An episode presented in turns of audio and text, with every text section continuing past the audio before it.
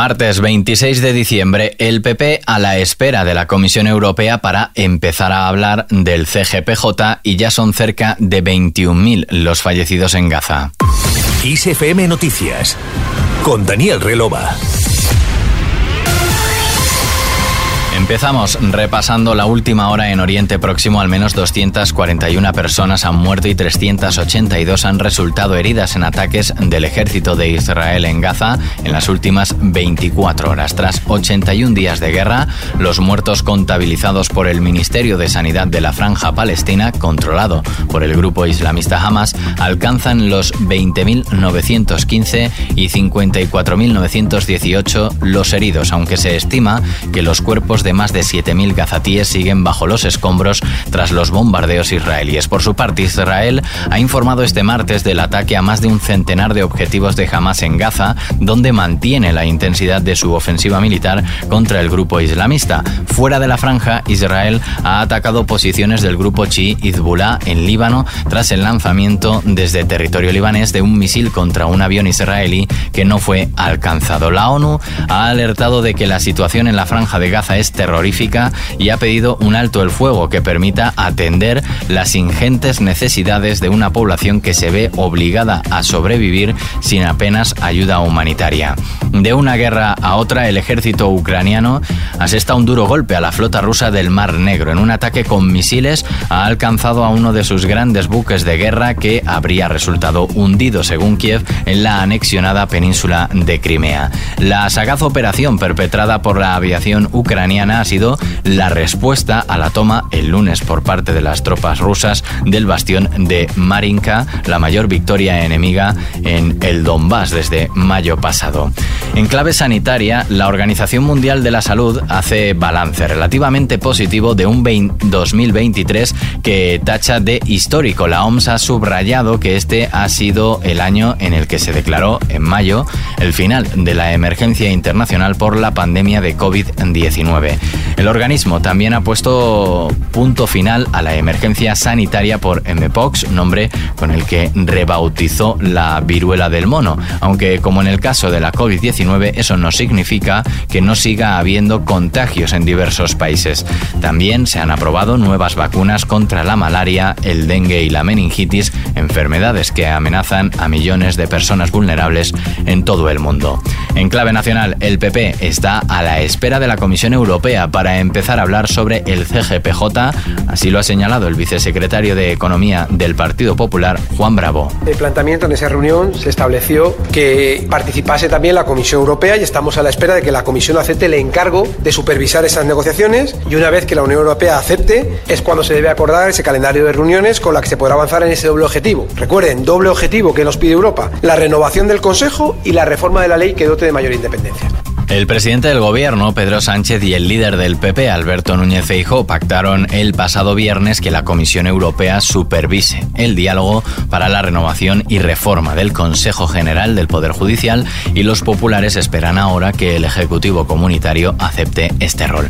Bravo se ha quejado también de que el gobierno no le está informando de las medidas anticrisis que se van a aprobar este miércoles y ha solicitado una reunión con la vicepresidenta cuarta y ministra de Hacienda, María Jesús Montero, y la vicepresidenta tercera y ministra de Transición Ecológica, Teresa Rivera, para acordar una batería de medidas tributarias y energéticas. En la misma línea de remitir el documento que se considere y la reunión, de nuevo abiertos, una petición de reunión, parece lógico, ¿no? Lo que no parece lógico es que estemos a 26 de diciembre y las medidas tengan que aplicarse el 1 de enero y a día de hoy sigamos sin saber qué es lo que va a hacer el gobierno. Y que la reunión Sánchez no le trasladase ninguna de las medidas al presidente Fijo. Eso es como los malos estudiantes, hacer los deberes siempre a última hora y mal. Y nos parece que de tomar ese tipo de decisiones, evidentemente pedir esa reunión para poder intentar si nos quieren escuchar. Es posible, si usted me pregunta, que nos pase como otras veces, que ni siquiera han querido escuchar.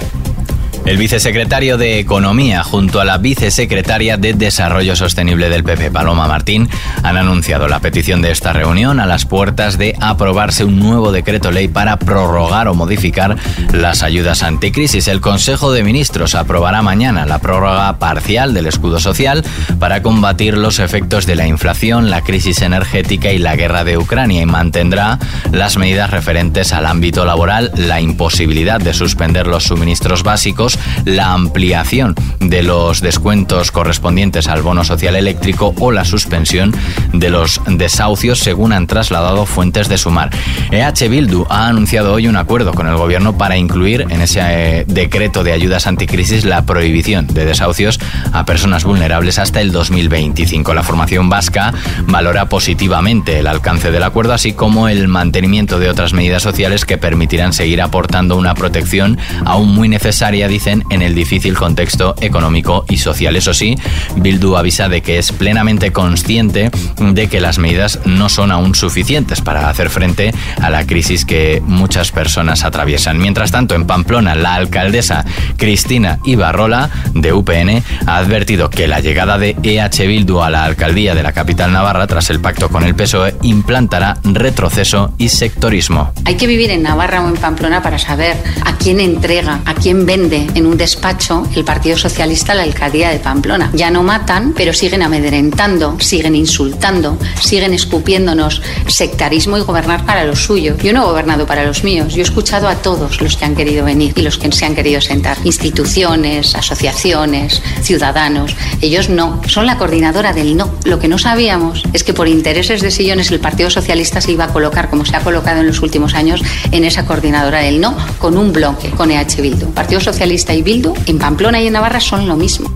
Así se ha pronunciado Ibarrola en una entrevista con Europa Press antes del pleno del próximo jueves que debatirá y votará la moción de censura con la que el PSN permitirá que se convierta en alcalde el dirigente de Bildu, Joseba Asirón. Continuamos con el tiempo.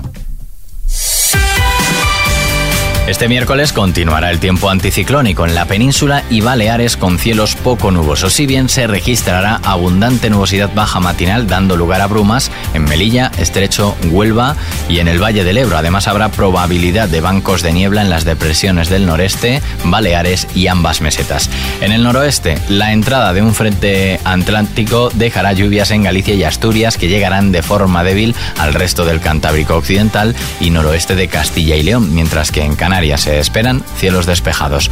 Las temperaturas máximas descenderán en montañas del norte, Alto Ebro y entornos mediterráneos y subirán en el resto con más intensidad en áreas de la meseta norte. Las mínimas aumentarán en Galicia y Cantábrico, predominando los descensos en el resto. Se producirán heladas débiles en la mayor parte del interior peninsular y el viento soplará con intervalos fuertes y rachas muy fuertes en la costa y norte de Galicia y oeste de Asturias.